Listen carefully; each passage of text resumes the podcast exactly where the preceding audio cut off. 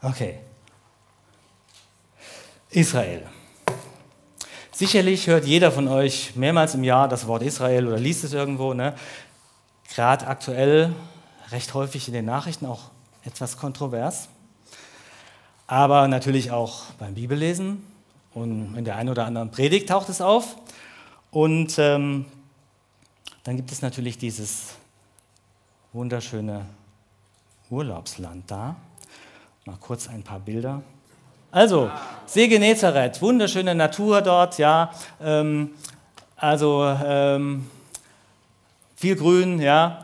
Dann ähm, am Jordan lassen sich sehr viele Menschen taufen, weil ne, Jesus war dort und so weiter. Aber man kann auch schöne, schöne Badeparadiese finden. Das ist also auch jetzt nicht Jordan. Ne? Das Essen ist lecker, ja. Und ähm, dann ähm, äh, haben wir einmal ein Quartier gehabt in der Wüste und das ist der Sonnenaufgang und der Blick hier. Ne? Und dann nach dem Sonnenaufgang haben wir Besuch bekommen. Ne? Ja, äh, Oase in der Wüste, Engedi, ähm, auch super schön. Äh, ja. Und ja, Todesmeer ohne Schwimmbewegung, Zeitung lesen. Natürlich habe ich das Ketzlacher absichtlich mitgenommen.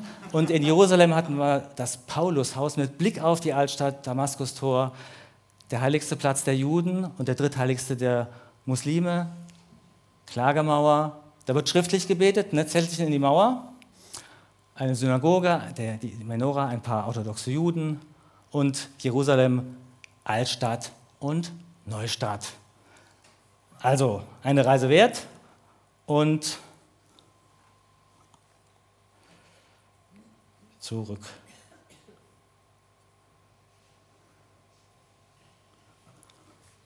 Okay. Also, ähm, generell kann ich mir vorstellen, dass mancher von euch bei dem Thema Israel manchmal so Unsicherheit hat. Was ist denn das? Also, was für eine Bedeutung hat ein Israel? Ne? So im Alten Testament, ja, okay, aber für uns jetzt heute und ähm, wie ist denn das so? Ja? Ähm, die Bedeutung. Es hat sich das was verändert durch Jesu Kommen Sterben und Auferstehung. Ja, hat sich da was verändert? Wie bedeutungsvoll ist Israel? Wie, wie sollen sich Christen hier positionieren? Sag ich mal so. Ja. Sehr viel hätte ich dazu zu sagen. Ich werde äh, etliches nur anreißen. Für alles, was jetzt kommt in der Predigt oder sonst irgendwie, gerne sprich mich später mal an, also vielleicht nach dem Gottesdienst gleich oder auch später. Ähm, ich spreche gern darüber, ähm, diskutiere gern darüber, gebe gern Auskunft. Ja. Ähm, ja, das ist nicht nur ein Thema, das sind für mich Dutzende Themen. Und ähm, auch das Judentum interessiert mich sehr stark. Ja. Hier mal zwei wichtige Symbole. Das, den Davidstern kennt jeder, denke ich mal. Sieht man an vielen Synagogen oder auch in der Flagge von dem Land Israel. Ein, teilweise wird gesagt, das gibt es erst seit dem Mittelalter, das Symbol. Ähm, egal. Auf jeden Fall noch viel älter und viel wichtiger, finde ich irgendwo, ist die Menora, der siebenarmige Leuchter. Das ist so das Symbol des Judentums, denn das Ding stand im Tempel, im jüdischen Tempel. Ja, und äh, es gibt viel zu entdecken. Einfach habe ich euch mal ein paar Begriffe aus dem Judentum hier hingeschmissen. Ähm, könnt ihr mal so ein bisschen drüber gucken, also wenn ihr irgendwie neugierig werdet. Hm. Ja, es gibt viel zu entdecken. Was mich sonst total interessiert, jüdischer Glaube, jüdisches Denken, die hebräische Sprache, jüdische Kultur, der jüdische Humor, das jüdische Land, jüdische Geschichte, jüdische Politik, das jüdische Volk und jüdische Menschen, auch in Deutschland. Habe ich jemand neugierig gemacht? Natürlich, ich freue mich, wenn jemand auch so begeistert wird von Israel, aber darum soll es hier heute gar nicht gehen in dem Sinne. Ja? Sondern ich will mit euch ein paar biblische Hinweise durchgehen. Allerdings ist für unser heutiges Verstehen, für unser heutiges Verständnis neben Bibelstellen wichtig, auch darauf zu gucken, was ist denn passiert in den letzten knapp 2000 Jahren, nachdem die letzten Bibelbücher geschrieben worden sind. Hat sich auch noch ein bisschen was bewegt. Ja? Da kann es gehen um die Geschichte des Judentums in diesen knapp 20 Jahrhunderten und insbesondere die Entwicklung des Christentums. Es gibt so manches aus der Kirchengeschichte, das prägt unseren Glauben mehr als wir ahnen. Ja? Und es ist gut, über manches Bescheid zu wissen, da ein Verständnis für zu bekommen. Und es gibt auch Sachen, die sind korrekturbedürftig. Es gibt auch noch so ein paar andere große Themen. Ne? Zum Beispiel hat die Reformation durch Luther und andere Reformatoren die Gnade wieder aus der Versenkung geholt. Mit den Baptisten und anderen Täufern gab es eine Abkehr von der Kindstaufe. Und die Pfingstler haben die Geistesgabe aus ihrer Verbannung rausgeholt. Und all diese Reformationen oder Wiederherstellungen, die haben jetzt nicht unbedingt immer alle Christen erreicht. Und ich denke, Israel ist auch so ein Thema.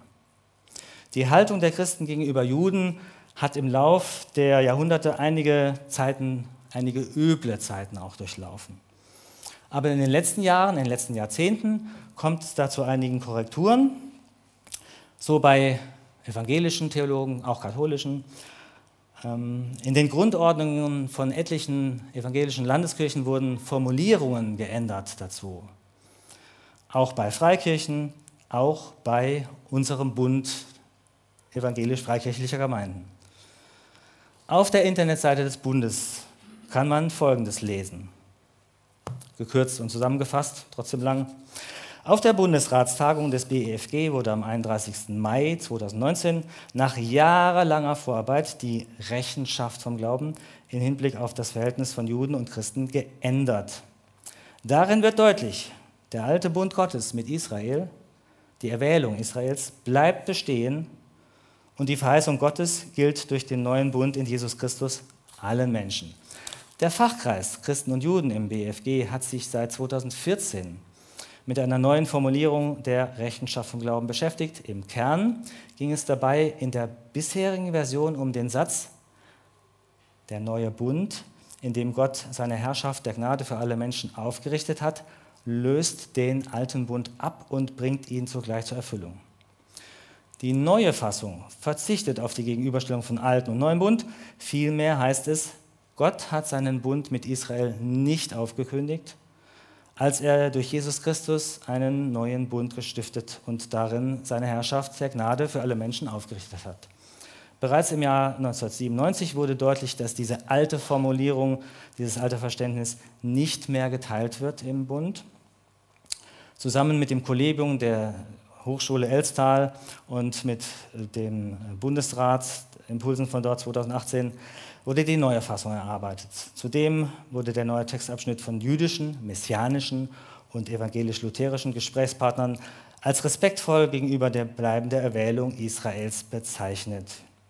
Wir sind dankbar für den mehrjährigen Prozess der Beratung und Arbeit an diesem Passus der Rechenschaft vom Glauben, so der Generalsekretär Christoph Stieber. Die Änderung bringt unsere Haltung gegenüber Israel zum Ausdruck. Gut, dass wir jetzt auch in dem für uns so wichtigen Dokument das bezeugen. Ähm, das, die Neufassung mit, wurde mit überwältigender Mehrheit angenommen und ähm, wir drücken als Christen im BFG unser Bekenntnis zu Jesus Christus aus und zugleich machen wir unmissverständlich klar, dass der Bund Gottes mit Israel weder aufgehoben noch ersetzt worden ist. Man merkt, kein kleines Thema, kein Randthema und ähm, wer den kompletten Text haben will, bei mir melden. Inhaltlich vertiefe ich die Gedanken später noch. Ja, also ganz allgemein möchte ich euch anregen, Israel und jüdischen Dingen mehr Aufmerksamkeit zu schenken. Nun, warum den Blick auf Israel äh, schärfen? Ja? Zum einen, damit wir die Bibel besser verstehen an manchen Stellen. An manchen Stellen überhaupt erst richtig verstehen.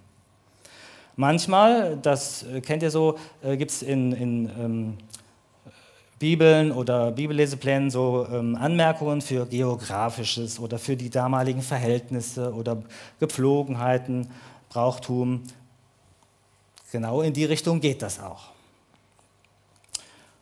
Und Achtung, die Wurzel des Christentums ist 100% jüdisch. War Jesus evangelisch? Oder katholisch? Oder Baptist? Oder Pfingstler? Bitte, was? Amerikaner. Amerikaner. ja. Jesus war Jude, nichts anderes. Er ist von einer jüdischen Mutter geboren, er ist in der jüdischen Kultur aufgewachsen, in den jüdischen Glauben gelehrt, hat im Tempel mit den Gelehrten schon diskutiert als Zwölfjähriger, ja. Und er wurde von Propheten äh, angekündigt, von jüdischen Propheten. Hm, war Jesus ein, ein Christ? Nein. Also überhaupt, das Wort Christen kam viel später erst auf als eine Fremdbezeichnung von anderen Leuten her. Übrigens, für bessere Klarheit benutze ich jetzt im Folgenden das Wort Christen manchmal bewusst nicht, sondern Jesusgläubige, weil da gibt es halt solche und solche.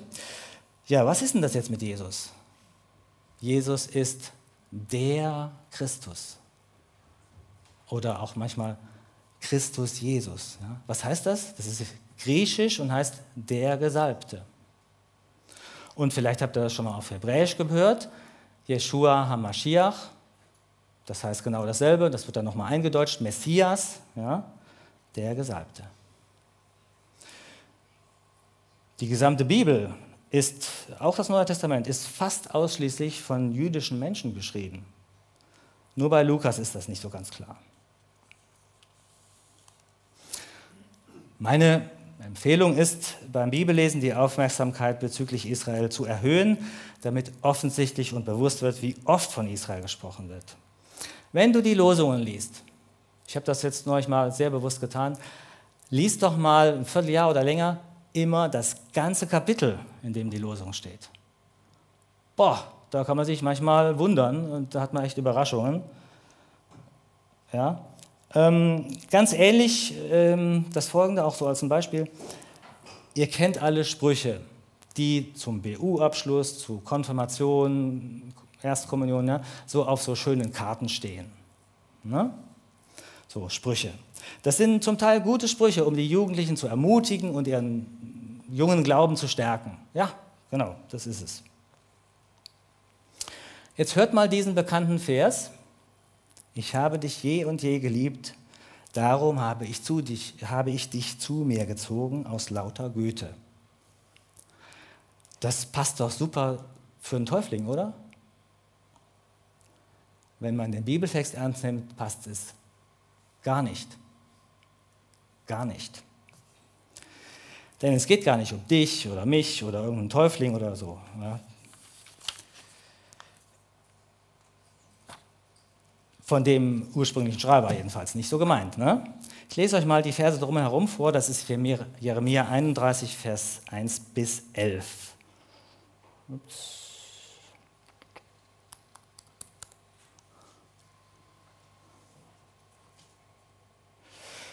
Zu derselben Zeit, spricht der Herr, will ich der Gott aller Geschlechter Israels sein und sie sollen mein Volk sein. So spricht der Herr, das Volk, das dem Schwert entronnen ist, hat Gnade gefunden in der Wüste. Israel zieht hin zu seiner Ruhe. Der Herr ist mir erschienen von ferne, jetzt kommt's, ich habe dich je und je geliebt, darum habe ich dich zu mir gezogen aus lauter Güte. Ich will dich wiederum bauen, dass du gebaut sein sollst, du Jungfrau Israel, du sollst dich wieder schmücken und mit Pauken ausziehen im fröhlichen Tanz. Du sollst wiederum Weinberge pflanzen, an den Bergen Samarias. Pflanzen wird man sie und ihre Früchte genießen. Denn es wird die Zeit kommen, dass die Wächter auf dem Gebirge Ephraim rufen, Wohlauf, lasst uns hinaufziehen nach Zion zum Herrn, unseren Gott. Dann, so spricht der Herr, jubelt über Jakob mit Freuden und jauchzt über das Haupt unter den Völkern. Ruft laut, rühmt und sprecht, Herr, hilf deinem Volk, dem Rest Israels.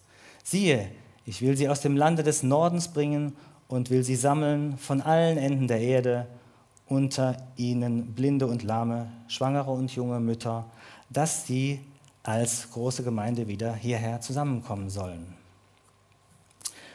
Es, sie werden weinend kommen, aber ich will sie trösten und leiten. Ich will sie zu Wasserbächen führen auf ebenem Weg auf dem sie nicht straucheln, denn ich bin Israels Vater und Ephraim ist mein erstgeborener Sohn. Hört ihr Völker des Herrn, des Herrn Wort und verkündet es von fern auf den Inseln und sprecht, der Israel zerstreut hat, der wird es auch wieder sammeln und wird es hüten wie ein Hirte seine Herde, denn der Herr wird Jakob erlösen und von der Hand des Mächtigen erretten. Kurze Nebenbemerkung, einige der hier beschriebenen Vorgänge finden statt in unseren Jahrzehnten jetzt. Zurück zum roten Faden. Hier wird also ausschließlich von Israel gesprochen, nicht von einem Menschen, der zum lebendigen Glauben gefunden hat. Es gibt ein paar Kapitel, die hat mal jemand bezeichnet als Steinbruch für Konfirmationssprüche. Also, ja, Kapitel, aus denen etliche Verse aus dem Kontext herausgerissen werden, in guter Absicht, ja, aber aus dem Kontext herausgerissen. Und das sollte man ja eigentlich nicht tun. Die vorhin zitierte Stelle beschreibt also Gottes Einstellung zu Israel Nochmal hier nochmal kurz zurück da. Ähm, ich habe dich je und je geliebt, darum habe ich dich zu mir gezogen aus lauter Güte. Die beschreibt Gottes Einstellung ganz große Liebe. Mal so eine Frage. Wie wäre es, wenn wir das liebt, das lieben, wenn du das liebst, was Gott liebt? Es ihm also gleich tun und dasselbe lieben. Das wäre doch irgendwie nah an Gottes Herzen sein. Ne? Also wäre sicherlich kein Fehler. Ne? Okay, nun aber mal ein Blick auf das große Ganze. Wirklich das große Ganze. Ganz am Anfang kam es ja zu einem kolossalen Bruch in der Beziehung zwischen Mensch und Gott. Der Sündenfall. Eine solche Trennung hatte sich Gott so nicht gewünscht. Denn Gott liebt seine Schöpfung. Gott liebt die Menschen, auch die gefallene Schöpfung. Und er liebt die Menschen und will eine gute Beziehung mit ihnen. So macht Gott einen Plan und beginnt mit der Umsetzung. Die Heilsgeschichte. Ja, die Heilsgeschichte. Die hat letztendlich das Ziel, die gebrochene Beziehung mit den Menschen wiederherzustellen. Einen Vorboten oder erstes Ereignis dieses Plans kann man bei Noah sehen. Ja? Jeder kennt die Geschichte und in 1. Mose 9, nach der Sintflut, da sichert Gott zu, nie wieder eine Sintflut zu schicken und er gibt zum ersten Mal Gebote. Diese sieben Gebote, die noachischen Gebote, also von Noah, ja, noachisch, ähm, und die gelten übrigens der ganzen Menschheit. Dort gab, damals gab es noch keine Juden. Und für das alles setzt er ein Zeichen, nämlich den Regenbogen. Ne? Kennt ihr alles? Und das wird als der Bund mit Noah bezeichnet. So, wenn manchmal von dem einen alten Bund gesprochen wird, dann ist das sehr verkürzend. Ja, also wir haben ja Altes Testament, ne, das Buch mit den 39 Büchern. Ne? Alter Bund. Je nach Sichtweise gibt es im Alten Testament drei bis acht Bünde. Ja? Und in Römer 9, Vers 4 und in Galater 4, Vers 24 wird von den Bundesschlüssen gesprochen.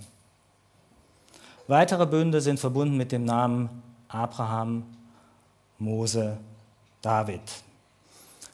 Das sind dann zum Teil Weiterentwicklungen, Konkretisierungen.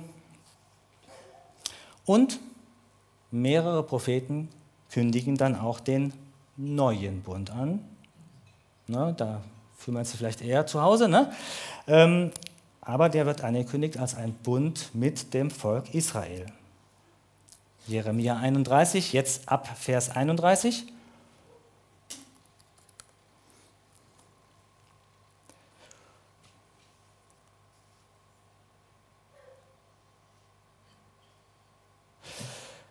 Es wird der Tag kommen, spricht der Herr, an dem ich einen neuen Bund mit dem Volk Israel und mit dem Volk Juda schließen werde. Dieser Bund wird nicht so sein wie der, den ich mit ihren Vorfahren schloss, als ich sie an der Hand nahm und aus Ägypten, äh, aus Ägypten herausführte. Sie sind meinem Bund nicht treu geblieben, deshalb habe ich mich von ihnen abgewandt. Doch dies ist der neue Bund, den ich an jenem Tage mit dem Volk Israel schließen werde, spricht der Herr. Ich werde ihr Denken, äh, ich werde ihr Denken mit meinem Gesetz füllen und ich werde es in ihr Herz schreiben und ich werde ihr Gott sein und sie werden mein Volk sein. Da denke ich immer ein bisschen auch an Pfingsten. Ähm, niemand muss dann noch seine Freunde belehren und keiner seinen Bund ermahnen. Lerne den Herrn kennen. Denn alle werden mich kennen, alle vom kleinsten bis hin zum größten, spricht der Herr. Und ich will ihnen ihre Sünden vergeben, ne? jetzt geht es um Ostern, und nicht mehr an ihre bösen Taten denken. So gewiss, diese festen Ordnungen in der Natur, habe ich jetzt ausgelassen hier, genauso gewiss sorge ich dafür, dass die Nachkommen Israels für alle Zeit mein Volk sein werden. Genauso wenig wie das die Spannweite des Himmels ausgemessen werden kann oder die Fundamente der Erde ermessen werden können, genauso wenig will ich die Nachkommen Israels verstoßen, trotz allem, was Israel getan hat. Ich, der Herr, habe gesprochen. Huck, Indianer Ehrenwort. Ne? Es kommt die Zeit, spricht der Herr, da wird ganz Jerusalem wieder für den Herrn aufgebaut werden. Die Stadt soll nie mehr niedergerissen oder zerstört werden. Ich lade dich ein, mal das ganze Kapitel Jeremia 31 zu lesen. Der neue Bund. Also, Jesus ist zusammen mit seinen Jüngern sein letztes Abendessen in einem absolut jüdischen Setting. Und er spricht dabei von diesem neuen Bund. Ihr kennt alle die Einsetzungsworte beim Abendmahl. Diese Worte von Jesus sind etwas wirklich ganz Neues in dem ansonsten ganz normal ablaufenden, jährlich stattfindenden, stundenlangen jüdischen Sederfeier oder Passamal. Manchmal wird gedacht, Gott hat hier ersatzweise einen Bund mit, einem, mit anderen Menschen gemacht. Nein, das ist ein Missverständnis. Wir, wir, wir Nichtjuden, sind mit hineingenommen in diesen Bund durch den Glauben.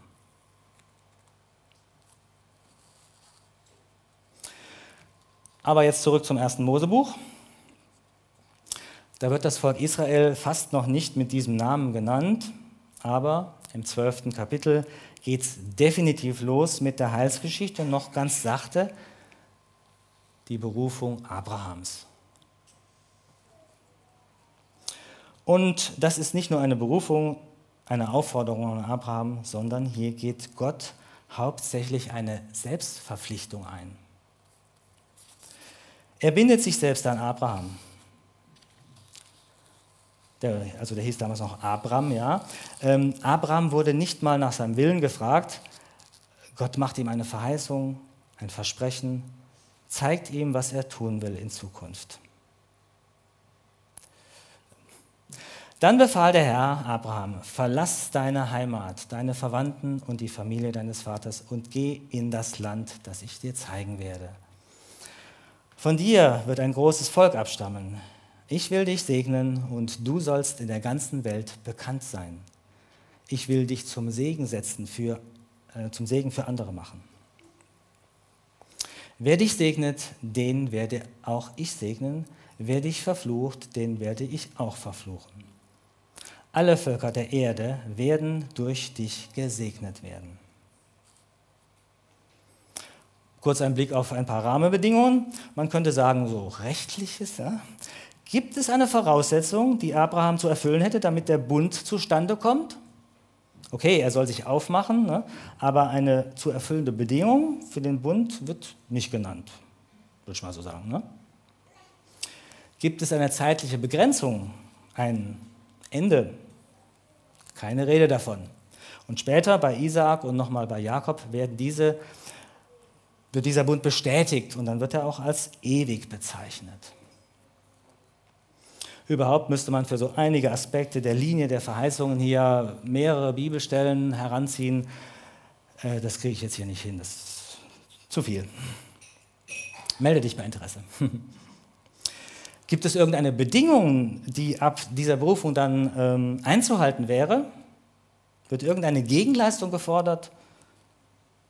Hier wird nichts dergleichen gesagt. Abraham wird einfach beschenkt. So gibt sich Gott hin, so will Gott seinen Plan verfolgen.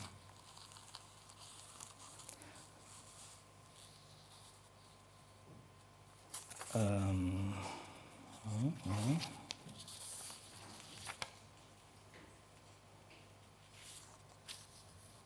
Oh, ich habe, sorry, was übersprungen, was ganz wichtig ist. Also, Vers 1 ist diese Aufforderung zur Wanderschaft, zum Auswandern. Und da ist dann schon auch die Verheißung eines Landes, der erste Teil der Selbstverpflichtung Gottes. Im Vers 2 wird ihm ein Kind verheißen, also Nachfahren, ne, braucht man mindestens mal ein Kind. Und das ist noch lange nicht in Sicht ja, zu dem Zeitpunkt.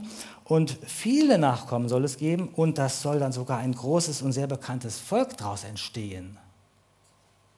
Und drittens, dieses Volk soll ein Segen sein für andere Völker, für die ganze Welt, in Vers 2 und nochmal in Vers 3. Auf Vers 3 komme ich später nochmal zurück. Also ein Volk soll entstehen, Israel, und für das soll es auch noch ein Land geben. Die späteren Bundesbestätigungen machen das auch nochmal deutlicher.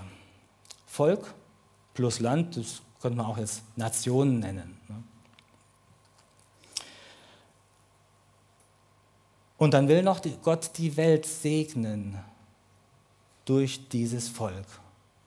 Die Welt segnen durch ein Volk. Das wäre doch eigentlich auch anders möglich, die Welt zu segnen. Ne? Aber schon seltsam irgendwie, aber so hat sich das Gott gedacht. Es folgen dann die vielen Jahre, bis Abraham Kinder bekommt, bis seine Enkel Jakob, bis der den Beinamen Israel bekommt. Da taucht er dann auf. Der bekommt zwölf Kinder. Die werden die Kinder Israel genannt, ne? logisch. Ne? Und werden dann später zu den zwölf Stämmen des Volkes Israel. Die werden dann auch erstmal die Kinder Israel genannt, alle. Ne? Einer von denen, Josef, wird in der Zwischenzeit in Ägypten ein wichtiger Mann, der die Dürre, eine große Dürre voraussieht und mit weiser Haushaltung dafür sorgt, dass erstmal auch dann seine Sippe vor den schlimmsten Folgen der Dürre bewahrt bleibt, aber auch vor allem die Ägypter vor der Hungerkatastrophe bewahrt werden. Ihr seht hier schon, ihr merkt hier, Gottes Plan in Aktion, ein anderes Volk segnen, das geschieht ja deutlich, gewaltig. Es gibt bis heute einen ähm, Bewässerungskanal neben dem Nil, der wahrscheinlich nach Josef benannt ist. Und dann später Daniel, da passiert ein bisschen, bisschen vielleicht auch Ähnliches. Ne, Daniel segnet Babylonien. Zurück zu Josef. Seine guten Taten geraten irgendwann in Vergessenheit. Die Kinder von Israel werden dort mehr und mehr. Das Volk wächst heran zu einer ernstzunehmenden Größe. Ja? Die Israeliten oder damals auch genannt die Hebräer. Aber sie werden zunehmend versklavt und müssen Zwangsarbeit leisten. Durch Mose und die zehn Plagen führt Gott dieses sein herangewachsenes Volk aus Ägypten in die Freiheit. Für diese fortgelaufenen Sklaven, und es könnte sein, dass es eine Million Menschen war, ist das eine Herausforderung. Das ist eine Herausforderung, ungeahnter Art, unerwarteter Art. Wer oder was regelt jetzt das Zusammenleben? Der Rahmen der Sklaverei, den sie hatten, ist weg. Die Willkürherrschaft des Pharao ist weg. Wie kommt jetzt da Ordnung rein in diesen Haufen weggelaufener Sklaven? Frage an euch. Wer hat eine Idee, wie da Ordnung reinkam? Durch, das, durch die Gebote. Durch die Gebote. Die zehn. Aber nicht nur die zehn. Es gab vorher auch schon einige, oh, es gibt noch viel, viel mehr. also, ähm, aber es schon, ähm, das Gesetz, die Tora, ja, die Tora, ähm, wird von Gott durch Mose gegeben. Ein großer Teil da am Sinai ne, mit den zehn Geboten zusammen, aber letztendlich werden es dann 613. So hat man Rabbiner gezählt. Ob das so genau stimmt, ist die Frage. Die stehen alle in den Mosebüchern. Dann kann man die alle nachlesen. Und diese Mosebücher, die werden auch als Tora bezeichnet. Hm? Das steht nur ein kleiner Teil von den 600. Ne, die stehen alle da drin. Die 613 stehen alle in den Mosebüchern. Alle, ja. Und diese, dieses Gesetz kann man grob unterteilen, diese Gebote in drei Bereiche. Erstens moralisch-ethische Gebote. Da auch kann man natürlich die zehn Gebote mit drin sehen. Ne? Dann die sozusagen religiösen Gebote, also Reinheitsgebote und Ordnungen für Priester. Und drittens die Rechtssatzungen. Rechtssatzungen. Ja? Diese Rechtssatzungen sind zum Teil ein bisschen vergleichbar mit unserem BGB, mit Sozialrecht, mit Baurecht, Familienrecht, Regelungen für Schadensersatz, Schadensersatzansprüche. Sowas hatte wahrscheinlich kein anderes Volk zu dieser Zeit. Das würde mich echt mal genauer interessieren. Hatten die Juden die erste Rechtsstaatlichkeit? Psalm 147, 19, 20. Er verkündigte Jakob sein Wort, Israel seine Gebote und sein Recht. So hat er an keinem Volk, keinem anderen Volk getan. Sein Recht kennen sie nicht. Die Israeliten waren auch stolz darauf, dass sie ein Gesetz haben, auch wenn sie schnell vieles nicht eingehalten haben. Möglicherweise wurde diese Rechtsstaatlichkeit, ja, sage ich jetzt mal so, dann später für einige andere Völker zum Vorbild. Vielleicht bis in unsere Zeit hat es gewirkt. Wieder etwas Segnendes für andere Völker. Das Gesetz, ähm, der vorhin erwähnte Arbeitskreis vom Bund, ja, der hatte für den heutigen Israel-Sonntag, ja, wir haben heute Israel-Sonntag, das Thema vorgeschlagen, die Weisungen Gottes als Geschenk annehmen. Und dazu eine Handreichung ähm, herausgegeben. Wer die haben möchte, kann ich gerne weiterleiten. Ja, so und auf weitere Art fand es statt, dass Gottes Plan sich erfüllt, das Segen, das Segnen der anderen Völker durch Israel. Andererseits haben sie sich häufig nicht an diese Berufung gehalten, die Israeliten. Trotzdem noch ein paar Wahrnehmungen weltlicher Natur aus der Gegenwart. Heute leben auf der Welt 15 Millionen, 15 Millionen Juden. Das sind knapp zwei Promille, zwei Promille der Weltbevölkerung. Da dürfte es normalerweise statistisch ziemlich selten vorkommen, dass ein Jude einen Nobelpreis bekommt. Das krasse Gegenteil ist der Fall.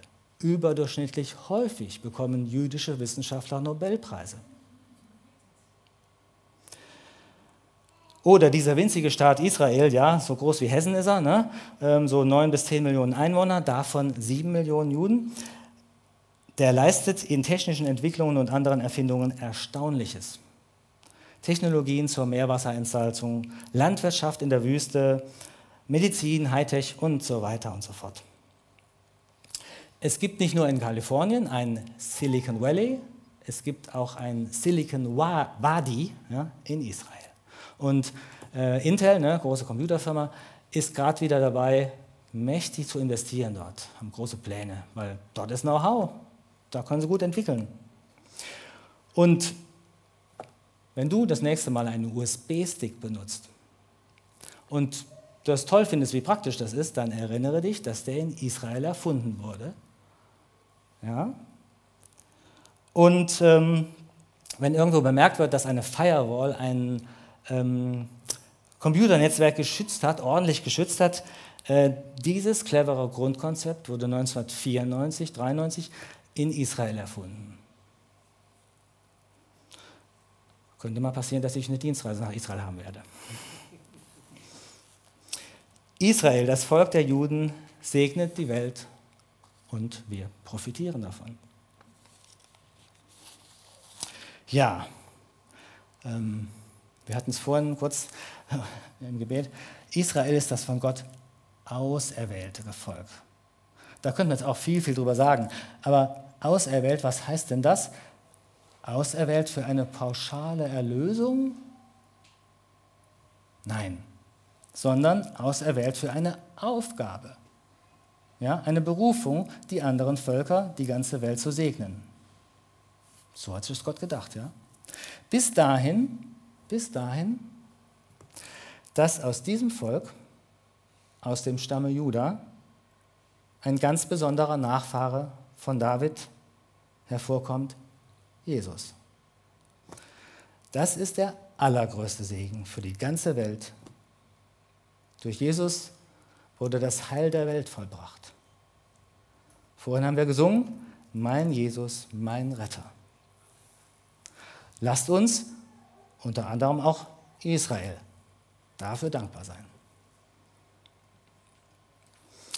Nun aber nochmal zu 1. Mose 12, Vers 3, wo es ja ohne Namensnennung schon um Israel geht.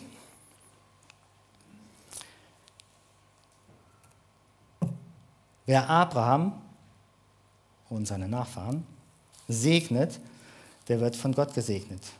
Und wer Abraham und seine Nachfahren, es geht ja ständig um diese Nachfahren und das Volk, der wird verflucht. Hm. Diese Stelle kann man auch anders übersetzen aus dem Hebräischen. Ihr kennt vielleicht Daniel 5, Vers 25 äh, und 27. Mene, mene, tekel, upasin. Ne? Und hm, was heißt das? Tekel, das ist, man hat dich auf der Waage gewogen und zu leicht befunden. Ne, habt ihr schon mal gehört, vielleicht. Und so in der üblichen Übersetzung, oder man könnte auch sagen, ähm, zu gering erachtet. So. Hier, 1. Mose 12, Vers 3 kann man auch so übersetzen. Wer Abraham und seine Nachfahren zu gering erachtet, zu gering erachtet, der wird von Gott verflucht. So wäre es sogar wörtlich übersetzt. Wie ich von einem definitiv kundigen Menschen erfahren habe. Da kommt doch eine harte, ernste Frage auf. Können wir als Christen uns eine Gleichgültigkeit gegenüber Israel erlauben? Israel zu segnen, dazu sind wir berufen. Und Israel Gutes zu wünschen. Und es gibt noch ein paar andere Bibelstellen, die sowas ausdrücken. Zum Beispiel, tröstet, tröstet mein Volk. Oder betet für den Frieden Jerusalems. Ja, wie schon vorhin angedeutet, manchmal wird so geredet oder gedacht oder geglaubt, als wenn die Gemeinde, die Christenheit, der Nachfolger Israels wäre und Israel von Gott verworfen wäre. Das nennt sich Ersatztheologie oder Substitutionstheologie. Das ist aber ein Irrtum. Nun ja, man könnte meinen, dass es endgültig aus sei mit den Juden, als die Römer in den Jahren 70 und 135 den Tempel zerstörten, Jerusalem eroberten und plattmachten, eine andere Stadt dort aufbauten mit einem anderen Namen, Elia Capitolina, und kein Jude durfte sich dort aufhalten. Und die Provinzbezeichnung Judäa haben sie dann letztendlich ersetzt durch Palästina. Alles das unter anderem zu dem Zweck, um dieses aufmüffige Volk der Juden endgültig zu unterjochen und um die Erinnerung an diese Kultur möglichst auszulöschen. Okay, also, wenn nun Gott sich endgültig von Israel abgewandt haben sollte, was wäre dann ein von Gott als ewig bezeichneter Bund? Nicht ewig? Gott hält sein Wort, seine Versprechungen nicht, ein unzuverlässiger Gott? Was wäre das mit Gottes Treue? Untreu? Was wäre das mit Gottes Liebe? Gottes Liebe erschöpft und erloschen? Herr, bitte, wie soll das denn gehen? Nun ja, man könnte meinen, dass die Juden es endgültig verschissen hätten bei Gott, denn sie haben ja schließlich Jesus nicht angenommen, sie haben ihn sogar umgebracht.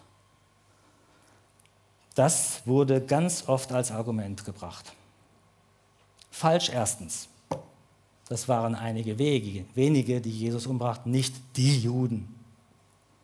Korrekt. Der Großteil der Juden hat Jesus nicht angenommen. Es ist bis heute echt eine Randerscheinung, dass Juden sich zu Jesus bekehren. Aber auf die andere Art auch falsch. Zweitens, 52 Tage nach Karfreitag, also an Pfingsten, haben 3000 Juden den Glauben an Jesus angenommen. Da waren keine Heiden dabei. Das kann man definitiv nachlesen in der Apostelgeschichte. Das kam später erst, dass Heiden den Glauben an Jesus annahmen. Oder in der Provinz Asien ging es zwei Jahre lang, dass viele Juden und Heiden die gute Botschaft hörten und sich zu Jesus bekehrten. Und falsch drittens, dass Jesus am Kreuz starb, das gehört zu Gottes Heilsplan. Da ist nichts schiefgegangen. Ja?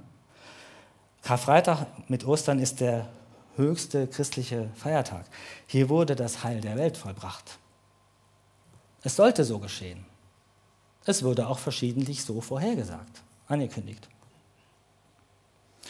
Ja, und dass Israel auch mal halsstarrig ist und gegen Gott rebelliert, das ist auch nichts Neues. Ja? Schau dazu ins Alte Testament, so ging es immer wieder, immer wieder mal. Wie geht Gott damit um? Mit Erziehungsmaßnahmen oder mit endgültiger Ablehnung? Mit Erziehungsmaßnahmen, und das ist Liebe. Ja? Warum hätte es bei der Zerstörung und Zerschlagung Israels durch die Römer denn dann anders sein sollen als bei der ein paar Jahrhunderten vorher mit der babylonischen Gefangenschaft, die ein Ende hatte? Es gibt mehrere Bibelstellen, die drücken aus, dass Gott eine beschränkte Zeit zornig ist. Gott hat sein Volk nicht verstoßen. Der Bund Gottes mit Abraham und dadurch auch mit Israel ist der niemals gekündigte Bund. Die Ersatztheologie ist eine Irrlehre. Okay, nun denkst du vielleicht, nur mal ein bisschen hier jüdisch-christlicher äh, Geschichtsunterricht ist ja ganz nett, aber was hat denn das jetzt mit mir zu tun? Und was soll ich mit so vielen Bibelstellen aus dem Alten Testament anfangen? Hm, okay. Ich habe mal Statistik betrieben im Neuen Testament. Ja? Wie oft tauchen die Worte auf? Je nach Übersetzung schwankt das natürlich. Israel, Moment, ich habe es hier auch nochmal zum Angucken. Ähm,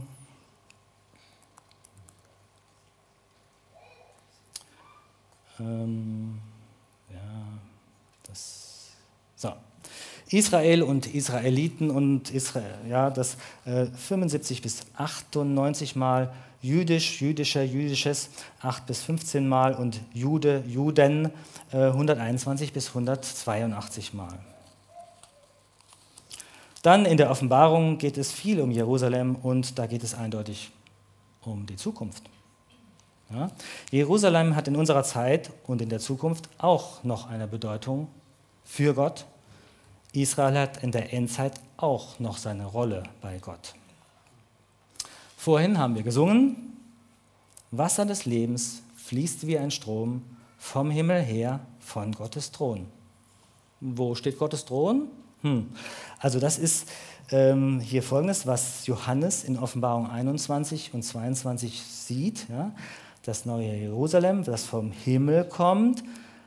Dort steht Gottes Thron, von dort fließt der Strom vom Wasser des Lebens. Also das, dieses, dieses Lied hat das aus der Offenbarung genommen, diese Textpassage.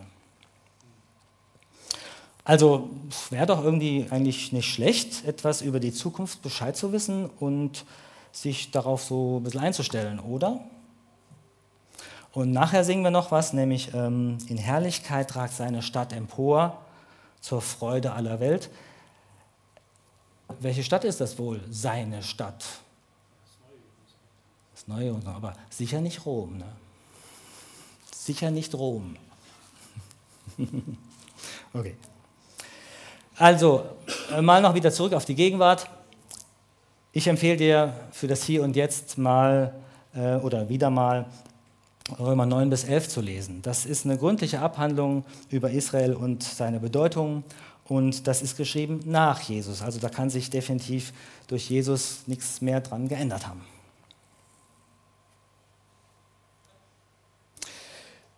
Ja, gerne möchte ich euch zum Abschluss noch etwas teilen, was mich im letzten Frühling besonders beschäftigt hat. Epheser 2, zweite Hälfte. Luthers Überschrift, die Einheit der Gemeinde aus Juden und Heiden. Aber ich habe wieder die andere Übersetzung hier. Vergesst nicht, dass ihr, die ihr keine Juden seid, aufgrund eurer Herkunft Außenstehende wart. Unbeschnittene nannten euch die Juden, die das äußere Zeichen der Beschneidung tragen. Damals lebtet ihr getrennt von Christus. Ihr wart vom Volk Gottes Israel ausgeschlossen und wusstet nichts von den Zusagen, die er ihm gegeben hatte. Euer Leben in dieser Welt war ohne Gott und ohne Hoffnung. Aber nun gehört ihr Christus Jesus. Ihr wart fern von Gott, doch nun seid ihr ihm nahe durch das Blut seines Sohnes. Denn Christus selbst brachte Frieden zwischen den Juden und den Menschen aus allen anderen Völkern, indem er uns zu einem einzigen Volk vereinte. Er hat die Mauer der Feindschaft und Moment mal,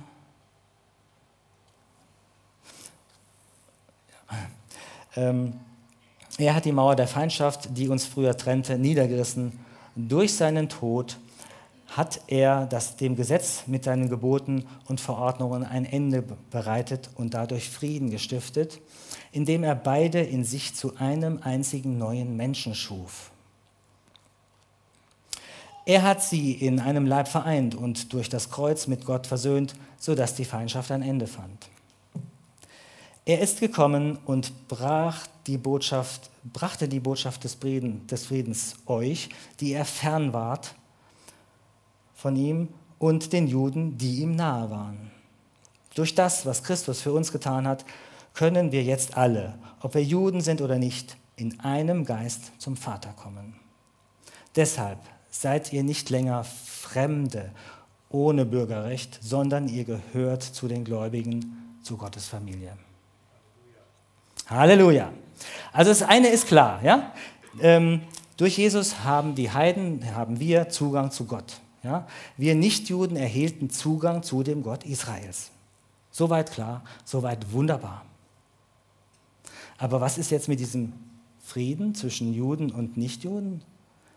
Ein vereintes Volk, Mauer der Feindschaft eingerissen, ein neuer Mensch geschaffen? Da kommen mir Fragezeichen. Okay, das mag man vielleicht verstehen als eine entstandene Möglichkeit, theoretische Möglichkeit, oder man kann es auch vergeistigt sehen und damit aber letztendlich auch irgendwie abtun, abhaken. Jetzt mal ein Blick darauf, was ist denn damals nach Jesus weiter geschehen? Wie hat sich das entwickelt mit den Juden und Heiden? Am Anfang, da waren das ja äh, die, die, die Griechen und die Römer, ne, die Heiden. Ja, am Anfang waren die Jesusgläubigen ausschließlich Juden. 3000 und so weiter. Ne? Dann mehrheitlich Juden und dann wurde ihr Anteil im Verhältnis so bei den Christen immer geringer. Jedenfalls waren sie aber getauft auf eigenen Glauben. Nach der konstantinischen Wende im 4. Jahrhundert hat sich manches verändert und die Juden unter den Jesusgläubigen und jetzt nehme ich mal auch das andere Wort, die Judenchristen, ja, sie wurden zunehmend ausgegrenzt. Und sie sollten ihre jüdische Kultur ablegen, ihre jüdische Identität verleugnen. Irgendwann kam es zu Zwangstaufen und zu einige weitere üble Entwicklungen. Es ist also genau das Gegenteil geschehen was da in Epheser 2, zweite Hälfte steht. Die Feindschaft hat zugenommen. Die Mauer wurde hochgezogen. Also, das mit dem Frieden zwischen Juden und Heiden hat sich, denke ich jetzt mal, noch nicht erfüllt, ist noch nicht Realität geworden. Also steht es noch aus. Und ich sage dann, ich freue mich, freut euch mit auf die guten, wunderbaren Entwicklungen in Gottes Ewigkeit oder auch auf dem Weg dorthin. Allerdings habe ich noch was entdeckt. Zum einen gibt es seit 150 Jahren messianische Juden. Das fing an in Moldawien, wurde größer in der Ukraine und hat vor 100 Jahren so einige Länder in ähm, Europa erreicht.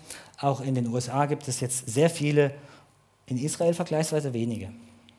Also was ist denn das jetzt, messianische Juden? Ne? Heidenchristen? Nee, es ist, nein. Es sind Juden, die an Jesus glauben. Hm. Sie legen aber ihre jüdische Identität nicht ab. Das heißt, sie feiern die jüdischen Feste weiter und die ein oder anderen weiteren Aspekte des Judentums leben sie weiter. Das ist dann auch sehr unterschiedlich und vielfältig. Aber das ist ganz ähnlich wie bei den ersten Jesusgläubigen. Ja? Und diese messianischen Juden, die schließen sich zusammen in messianischen Gemeinden. Ähm, leider werden sie von den Juden sehr ausgegrenzt und von den Christen sehr ausgegrenzt. Man kann mit denen nicht so immer was zu anfangen oder die Juden lehnen sich halt ab, weil sie halt abtrünnig wirken. So, ne?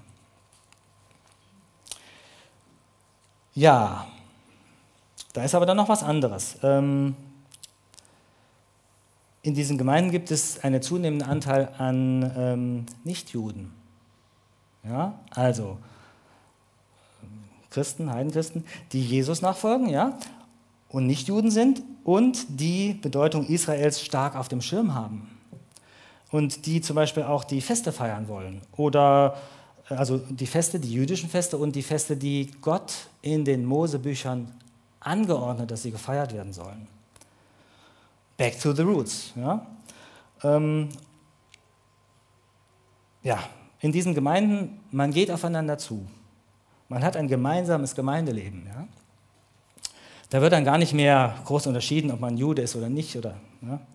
Und darin habe ich entdeckt, dass es in diesen Gemeinden symbolisch geschieht oder schon zeichenhaft geschieht, Frieden zwischen Juden und Nichtjuden, vereint in einer Gemeinde, die Mauer der Feindschaft eingerissen, abgebaut.